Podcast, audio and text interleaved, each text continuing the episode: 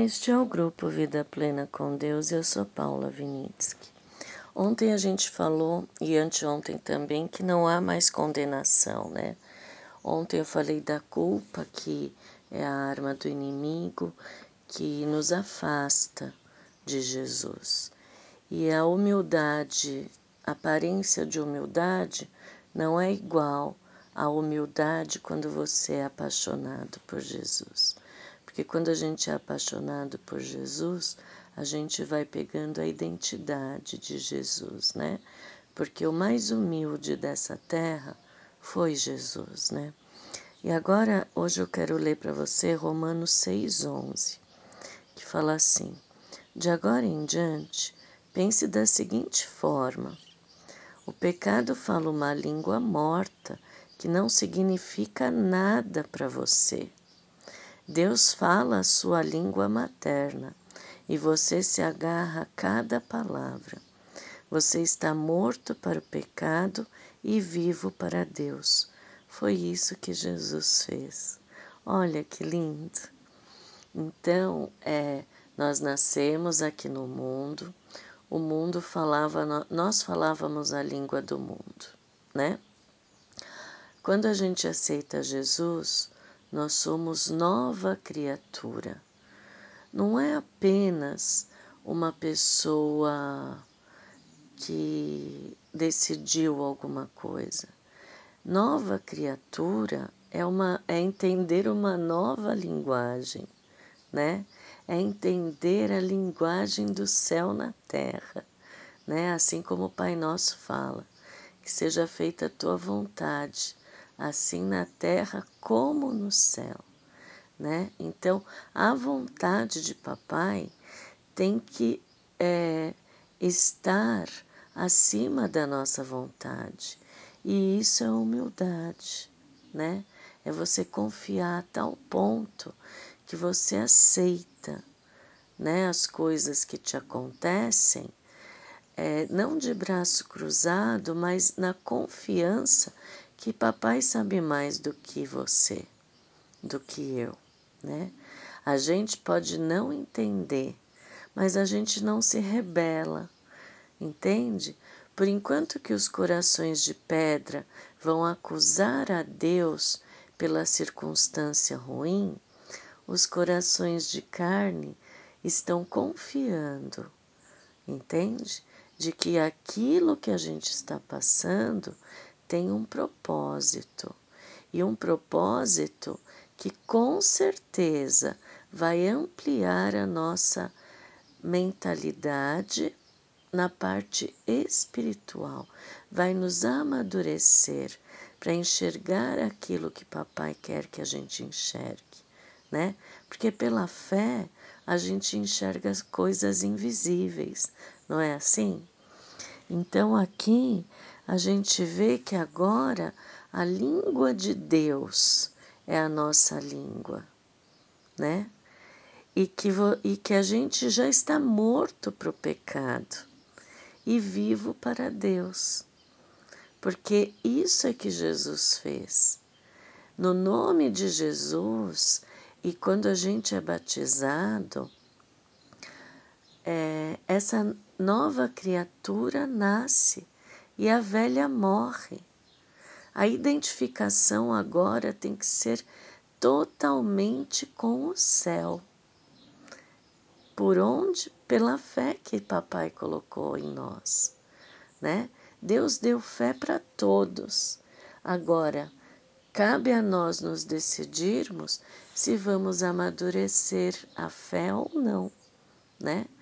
E o inimigo quer cercar a gente cada vez mais com as circunstâncias do mundo para a gente continuar pensando como o mundo pensa, do que pensar como o céu pensa, como Deus pensa, como Jesus pensa.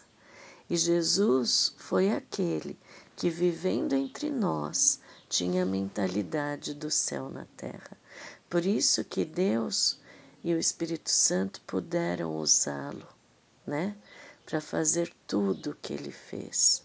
E por isso que ele também conseguiu executar o plano da salvação. porque ele se despiu de si mesmo, né? Primeiro ele se despiu da glória e da honra que era ser o filho de Deus no céu e veio e nasceu como homem, né? Depois ele sendo homem, ele foi humilde à vontade de papai, né? Ele tirou os o que ele achava, né? E ele seguiu. Por isso que os encontros de madrugada com papai deviam ser maravilhosos, né? Porque a única coisa que os discípulos pediram foi para que Jesus os ensinasse a orar. Pensa como Jesus voltava repleto da presença de papai para passar mais um dia curando, né? Devia ser uma alegria a hora que Jesus vinha das orações, né, da madrugada, e devia ser transformador aquele encontro. Será que a gente está disponibilizando tempo, igual Jesus fazia, para ser transformado na hora da oração? Será que as nossas orações estão tão quadradinhas e talvez tão egoístas que só pense nas nossas dificuldades? Ou será que a gente está transpondo o que somos, né, para orar pelos outros e para escutar a voz do Espírito Santo respondendo às nossas orações? A oração é uma mão de é uma via de duas mãos, né? Que vai e que vem. Todo relacionamento é assim. Você dá e você recebe. Você fala e você escuta. Se só você fala, você não aprende. Se só você fala, você não tem humildade, né? Porque não dá. Quando o egoísmo fala, é só você que fala. Então, se você quer ter humildade, você tem que falar e ouvir, né? Hoje o mundo, cada um só quer falar. Cada um só acha que sabe mais que o outro, não é assim? E Jesus ensinou que ele falava com o Pai e escutava do Pai. Ele era preenchido pelo Pai. A presença do Pai estava constantemente com Jesus e o Espírito Santo também. Então, nós devemos falar na oração, conversar com Jesus como se fosse nosso melhor amigo, porque Ele é. Nós é que não somos o melhor amigo de Jesus, porque a gente ainda peca, né? Mas nós temos que ouvir ouvir o Espírito Santo, discernir o que ele quer para nós, né? E que a gente possa realmente deixar a culpa de lado e se apegar que nós somos como Jesus. Nós podemos ouvir e entender o que Deus quer para nós, né? o propósito da nossa vida.